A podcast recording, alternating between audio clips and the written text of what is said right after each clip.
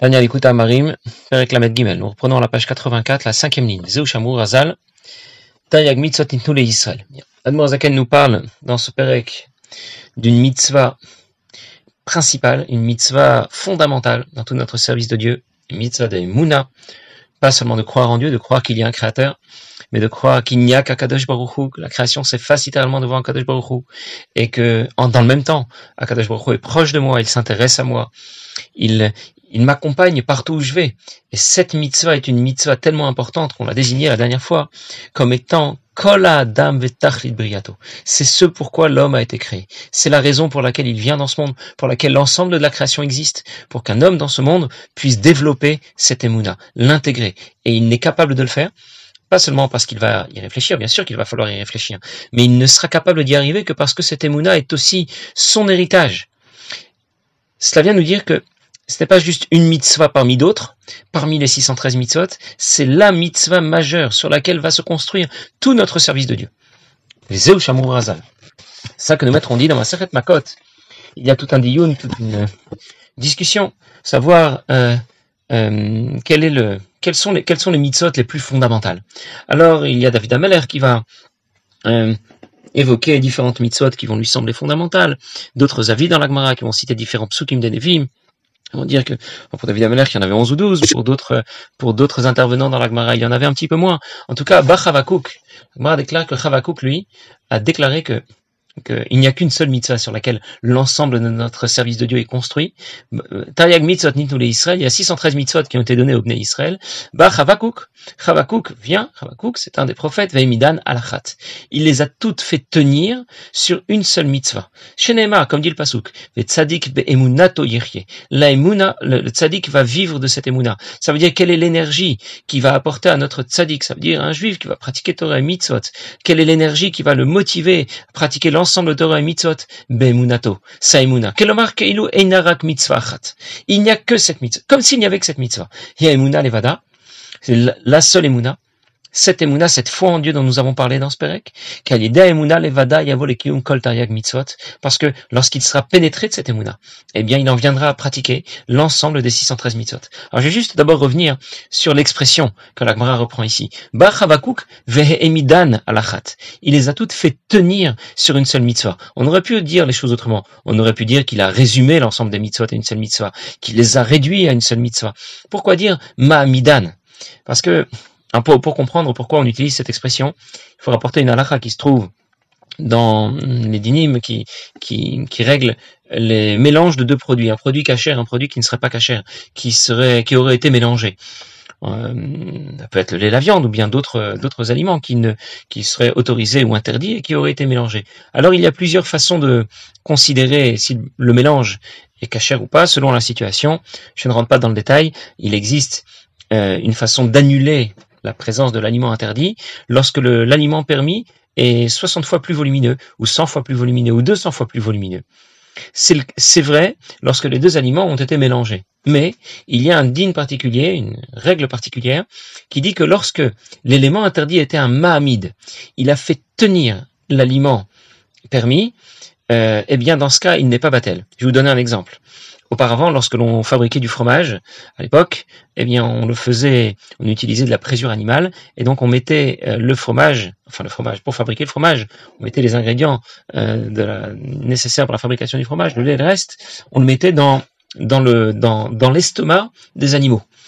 Alors, euh, a priori, ça, ne pose pas de problème. Euh, il n'y a pas de problème de mélange puisque le volume de l'estomac de l'animal est bien inférieur au volume du fromage qui va se trouver dedans. Ça fait au moins un soixantième, donc ce n'est pas là le problème. Mais les Chachamim m'ont tout de même interdit de consommer le fromage qui a été fabriqué par les Goyim, parce que l'estomac ici a été le mahamid. Ça veut dire c'est lui qui a été utilisé pour la fabrication du fromage, pour lui donner sa consistance. Et dans ce cas, ce n'est pas batel. Dans ce cas, il ne s'efface pas, il ne s'annule pas devant la quantité de fromage qui se trouve à l'intérieur. Pour cette raison que la Gemara a utilisé cette expression particulière. Ba chavakuk emidan alachat. La, Gemara n'a pas dit que la Chavakuk avait résumé l'ensemble des 613 mitzvot à une seule mitzvah. Il les a réduits à une seule mitzvah. Il les a fait tenir parce que cette mitzvah, la emuna ne s'efface jamais. Tzadik Alors bien sûr, il ne s'agit pas que de le déclarer. Il faut le vivre, il faut l'intégrer. Il faut pour cela mener la réflexion que la Zaken nous demande. Une réflexion qui, euh, qui est guidé pour nous, parce qu'il suffit d'apprendre les prakim dans le Tanya qui traitent de ce genre de sujet pour euh, que notre réflexion soit guidée dans cette direction. Je voudrais juste rappeler, encore une fois, je l'ai déjà dit, mais juste pour rappeler que la Emouna dont nous parlons, cette Emouna qui est fondamentale, qui est la base de notre service de Dieu, de l'ensemble des mitzvot, ce n'est pas celle qui nous fait déclarer que Dieu existe on avait compris que Dieu existe, ni même qu'il n'y avait qu'un seul Dieu. C'est la qui consiste à dire qu'il n'y a que lui. Ardout Hashem. Il est omniprésent, proche de nous et il s'intéresse à nous. Et dans ce cas, je suis content parce que je suis bien accompagné. Ça a aussi d'autres conséquences. Parfois, il y a des événements dans la vie qu'on ne comprend pas, des événements malheureux. Eh bien, quand je suis conscient de cette émouna dont nous avons parlé, eh bien, je, m'inquiète plus. Je sais que tout est sous contrôle. Ah, je n'ai pas compris ce qui ce ce qui s'est passé. Mais qui a dit de toute façon, qui a dit que je devais tout comprendre? Qui a dit que je pourrais tout comprendre? Parfois, quand il arrive des événements malheureux, on pense naturellement tout de suite, ah, il m'est arrivé une tuile là, euh, mais pourquoi Dieu m'a abandonné? Bon, en réalité, euh, Dieu veut peut-être tout simplement qu'on se rappelle de lui. Et c'est pour ça qu'il nous envoie parfois ce genre d'événement. Pour qu'on pense à lui, pour qu'on se rappelle de lui au contraire. On raconte une histoire euh, si je ne me trompe pas, il s'agit du Rabbi Rachab qui était un petit garçon.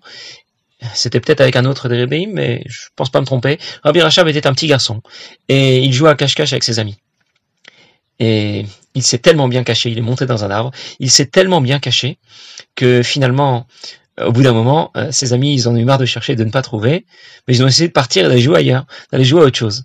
Alors du coup, le Rabbi Rachab, qui était un petit garçon, petit Shalom Dover, était perché dans son arbre et plus personne ne jouait avec lui. Et il a fini par descendre de l'arbre. Il était déçu. Il a commencé à pleurer. Il est allé voir son père. Et il lui a raconté tout ça. On jouait à cache-cache. Je me suis retrouvé tout seul. Le rabbi Marash lui a, répondu. Son père lui a répondu. C'est exactement ce que fait Akadosh Baruch Il nous fait croire qu'il n'est pas là. Il joue à cache-cache avec nous. Il se cache. Mais quelle est l'intention d'Akadosh Baruch Son intention, c'est qu'on le recherche davantage, qu'on fasse encore plus d'efforts pour le retrouver. Et au lieu de ça, on s'en va. On déclare que Dieu nous a oubliés et que Dieu nous a abandonnés. Alors que c'était pas du tout le cas. Dieu s'est simplement caché pour qu'on le cherche davantage, pour qu'on le retrouve davantage. Bien. Et Zaken continue et il dit, Dainu, libo, sas bemunato Lorsqu'il sera si content de savoir que Dieu, qui est si grand, qui devant, devant qui la création disparaît, s'efface. Eh bien, Dieu, qui est si grand et si proche de lui, il va donc être dans une grande joie. Comme si la seule mitzvah qu'il a maintenant à accomplir, c'est cette mitzvah de Emuna, de foi en Dieu.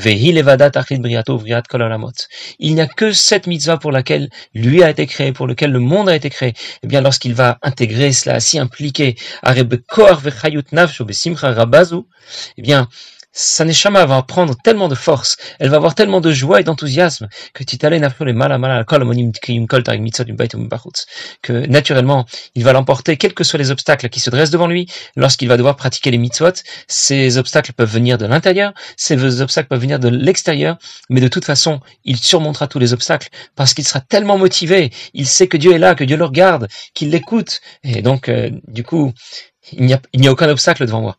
Le, je vais conquérir le monde et faire que Dieu puisse y résider convenablement. Et pour cela que le passou que nous avons cité dit Tzadik be'emunato yirye, sa va le faire vivre. Qu'est-ce que ça veut dire? Kitriatametim, machal. Comme quand on parle de vivre, ça veut dire comme faire revivre un mort. Sa neshama va revivre en quelque sorte. Et elle va l'emporter, avoir tellement de force et d'enthousiasme. Vous vous souvenez, on avait rapporté, c'était vers la fin des Yud, on avait rapporté l'exemple euh, que donnait l'Admour Zaken, donc c'était peut-être dans les Khaf, plutôt dans les Khaf, Krava, si je me trompe pas, euh, où l'Admour Zaken rapportait l'exemple de deux personnes qui doivent se battre, et même si l'un des deux est plus fort, mais si l'autre est plus joyeux, si l'autre a le moral, eh bien, il va l'emporter. Eh bien, c'est dans cet esprit que la Zaken vient nous dire ici, que lorsque l'on va développer la joie qui est naturellement associée à cette émouna, eh bien, il n'y aura plus aucun obstacle devant nous. Tous les obstacles qui seront devant nous vont naturellement, euh, vont, vont, naturellement disparaître. Et c'est ce que nous devons, c'est ce que nous devons avoir en ligne de mire. On doit rechercher à développer cette émouna parce que nous savons qu'une fois que nous l'aurons, eh bien, c'est gagné. Vous savez, le, le, le Rav Mendel Futterfass a passé quelques années en prison en Sibérie pour ses activités subversives parce que il diffusait Torah et. Il a aussi participé l'évasion de plusieurs, de plusieurs dizaines, peut-être centaines de chassidim. Et donc il a été finalement attrapé, on l'a mis en prison. Et lorsqu'il était en prison, il a rencontré des prisonniers de tout genre, et pas que des prisonniers de droit commun, il y avait simplement des prisonniers politiques ou autres. Et chacun avait une histoire différente. Et euh, Mendel a, par la suite, lorsqu'il a été libéré, a raconté ce que ses autres prisonniers lui ont raconté. Et à chaque fois, il trouvait un enseignement, comment appliquer ce qu'il lui racontait dans Avodat Hashem. Alors en l'occurrence, euh, une fois, il, il raconte qu'une fois, il a été, euh, il était, il était avec un funambule, quelqu'un dont le métier était d'être funambule. Et il racontait comment il faisait son travail, de un fil qui était, voilà, travaillait dans un cirque, un fil qui était tendu à des dizaines, euh, des dizaines de mètres au-dessus du sol, et il avance, et, tout le monde l'applaudit, etc. Et les autres lui demandent, mais comment tu fais? Comment tu fais pour, euh, pour passer d'un bout à l'autre sur ce fil? T'as pas peur? Rien que, rien que de regarder en bas, ça devrait te faire paniquer et tout de suite tu décroches. Alors le funambule a répondu, vous savez, quand je suis sur le fil, je vais vous donner quel est le truc. Je n'écoute pas les applaudissements. Je ne regarde ni à droite, ni à gauche, ni en bas, ni en haut. Je n'ai qu'un seul objectif, que je fixe des yeux et je ne le lâche pas. Mon objectif, c'est le bout du fil, de l'autre côté. Et c'est comme ça que ça fonctionne. Et c'est ce que vient nous dire ici la Zaken. Lorsque l'on a en ligne de mire, on a une seule chose, la Emouna. Je veux développer cette émouna. Je veux obtenir cette conscience Dieu est là et présent à côté de moi. Je sais qu'il est pas seulement le créateur, il est le créateur qui est en même temps le créateur, mais au-delà de la création, devant qui la, création est insignifiante, eh bien, naturellement, euh, euh, je vais, je vais avancer, même s'il y a des obstacles. Je ne fais pas attention à ce qu'il y a à droite ni à gauche. Je ne regarde pas le monde autour de moi. Je n'ai que cet objectif, et alors mon service de Dieu sera construit sur des bases solides. C'est pour ça que le Pasuk disait, Hey midan alachat. Ravakuk fait tenir l'ensemble de notre service de Dieu sur cette seule mitzvah. Bah, cette émouna est notre ultime objectif. Lorsqu'on se doit de la développer, de l'intégrer. Tout le reste de Torah et Mitzvot va graviter autour de cette, autour de cette autour de cette émouna. On peut bien sûr s'intéresser à étudier la Torah, à diffuser la Torah, pratiquer les mitzvot, s'engager dans les mifsaïm, faire, diffuser la pratique des mitzvot. Mais ça doit pas être, comment dire, ce n'est pas, c'est ce qui gravite autour de notre émouna ce n'est pas là l'objectif ultime. L'objectif ultime, Tachlit Briato, c'est cette émouna, cette conscience de la présence de Dieu, de l'omniprésence de Dieu, partout où je suis, savoir qu'il est là à côté de moi, qu'il me regarde et qu'il m'écoute. Et on a tout de suite compris que lorsqu'on en prend conscience, eh bien, on se comporte plus de la même manière. On fait attention à ce qu'on dit, on fait attention à ce qu'on fait, et automatiquement, tout le reste va suivre. On va étudier la Torah, pratiquer les mitzvot convenablement. Et en plus, on va le faire avec une grande joie.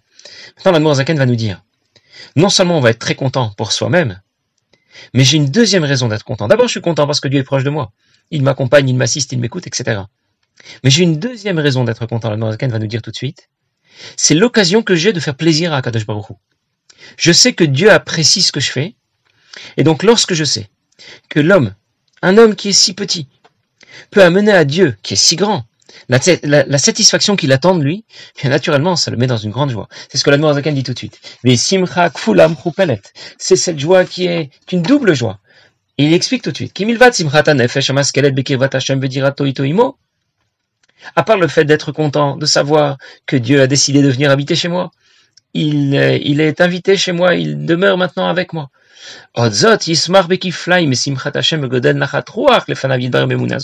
Mais encore plus, il a encore une autre raison d'être content. Il va être content pour la satisfaction qu'il a apportée à Akadosh Baruch Le fait de savoir que je suis en mesure d'apporter à Akadosh Baruch la satisfaction qu'il attend de moi, ça aussi c'est quelque chose qui est extraordinaire. Et voilà les deux raisons pour lesquelles on pourrait euh, se retrouver donc dans une grande joie. On raconte que un jour Rabbi Yitzhak Miberditchov était euh, au Bat Knesset, la synagogue le matin, au moment de Birkot HaShachar, des, des, bénédictions du matin, et il était dans une grande joie, il s'est mis à danser.